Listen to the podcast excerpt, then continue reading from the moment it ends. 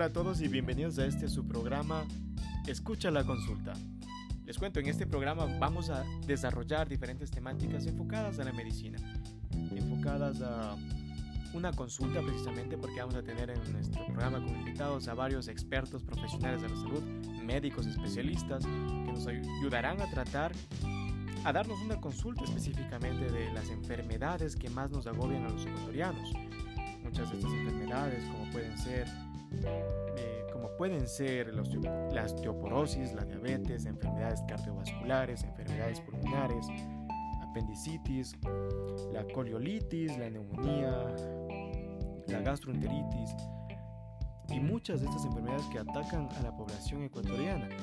Pero bueno, para entrar en contexto un poquito, también explicarles que nuestro programa va a tratarse de dar consejos de qué se debe hacer cuando padecemos de estas enfermedades. Precisamente hablamos de la automedicación, que muchos del público adulto mayor, de esta población, eh, ya son acostumbrados y tenemos ¿no? esta enseñanza desde hace mucho tiempo de la automedicación. Cuando padecemos ciertos malestares, acudimos a las farmacias a pedir medicamentos y muchas de las veces no son tan beneficiosos a la salud de público adulto mayor, sino que tiene repercusiones. Por esto aconsejamos también desde aquí, desde nuestro primer programa, acudir siempre a una cita médica, que se hace ese el primer consejo de este programa. Acudir siempre a tu cita médica para que un especialista, un doctor, un médico sepa qué debes tú medicarte, con qué debes tú tratarte, qué medicamento necesitas, en qué dosis necesitas, porque las repercusiones pueden ser inclusive fatales y mortales. Bueno, sin más que decir, este es nuestro primer programa.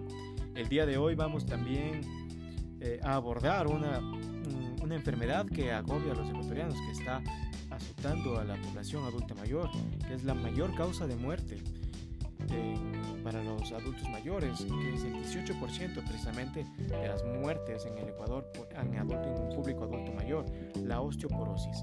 Bueno, con esto empezamos y también decirles que tenemos un especialista el día de hoy en nuestro programa que nos va a acompañar y nos va a dar un montón de consejos de qué debemos hacer, cómo debemos tratar esta enfermedad, a dónde debemos acudir y en los casos más fatales, qué debemos hacer precisamente para no automedicarnos.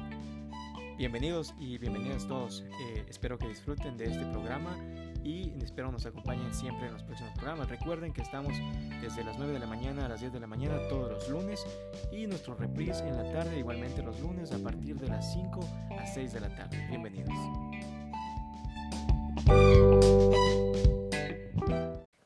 Y bueno, sin más que decir, vamos a empezar con el programa del día de hoy. Nos acompaña justamente para tratar estos temas. Eh, para tratar este tema tan específico, tan preocupante como la osteoporosis, nos acompaña la fisioterapeuta Daniela Padilla. Buenos días, doctora. Buenos días, el gusto es mío. Bien, para comenzar, para dirigirnos a nuestro público en general, quisiéramos informarles un poco, ¿no? También brindarles un poco de información extra acerca de esta enfermedad de la osteoporosis. Doctora, quizá usted nos pueda un poco más ilustrar acerca de la enfermedad, más datos un poco más técnicos, qué es lo que un paciente necesita saber, qué, de qué se trata esta enfermedad, por favor. Bueno, les voy a explicar un poco sobre de qué trata y qué es la osteoporosis. Bueno, sí, la osteoporosis hace que los huesos eh, se debiliten y se vuelvan quebradizos. En tal medida que una caída o incluso una leve tensión, como agacharse o, o toser pueden causar una fractura. La fractura por osteoporosis ocurre con mayor frecuencia o es mucho más frecuente en, las caderas, en las muñecas o en la columna vertebral.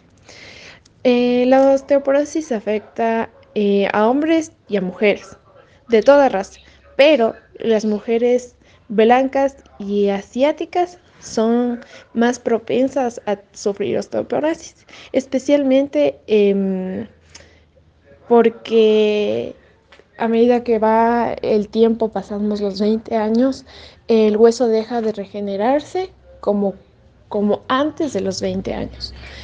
Em, pues bien, ahora en tanto a las medicaciones, a los medicamentos que los pacientes deberían tomar para tratar esto, ¿qué, ¿qué medicamentos son los que los especialistas recomiendan? Pero, ¿y por qué se debería administrar bajo una receta? ¿Nos podría explicar un poquito este, este proceso de lo que es la consulta para ese tipo de enfermedad y el proceso que viene después? Bueno, ahora sobre los medicamentos. Eh, los medicamentos en sí solo es vitaminas, suplementos dietéticos, porque no hay ningún medicamento que te haga regenerar el hueso, solo fortalecer y esta es eh, la vitamina y el suplemento. también quisiera que por favor nos explicara esta parte de la automedicación. ¿Qué pasa con esos pacientes que se automedican? ¿Qué pasa con el, mm, el tipo de medicamento que se están autoadministrando? ¿Y por qué se debería administrar de parte de un especialista? ¿Cuáles son los riesgos o por qué se recomienda cierta medicación o eh, cierta cantidad de medicación a tanta edad o por qué? Bueno, ahora hablando acerca de la automedicación, no, no, debería hacerse porque, como digo, esta enfermedad se presenta en hombres, en mujeres, en diferentes edades, en diferentes razas y no todos son iguales. Cada persona necesita un medicamento diferente. Entonces no sabemos qué estamos tomando y si nos afecta o nos está ayudando en algo. Entonces, siempre cuando ya estemos presentando algún síntoma de la osteoporosis, que es dolor, fatiga, todo esto, em, y también notar la edad en la que estamos, tenemos que acudir al médico para que nos recomiende qué paso tomar, que no siempre es directamente los medicamentos. Bueno, y poco más que agregar, doctora, también quisiéramos saber un poco acerca de enviar un mensaje, ¿no? ¿Qué les diríamos a estos pacientes que se están automedicando?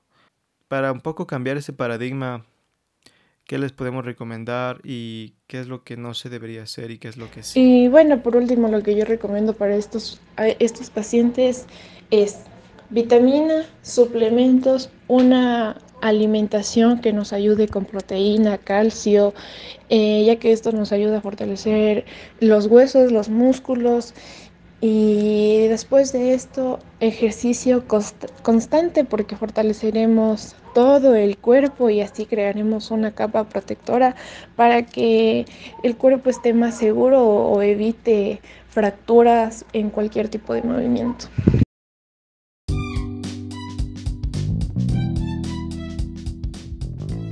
Y con esto, nuestros queridos radioescuchas, nos despedimos de la primera parte de nuestro programa.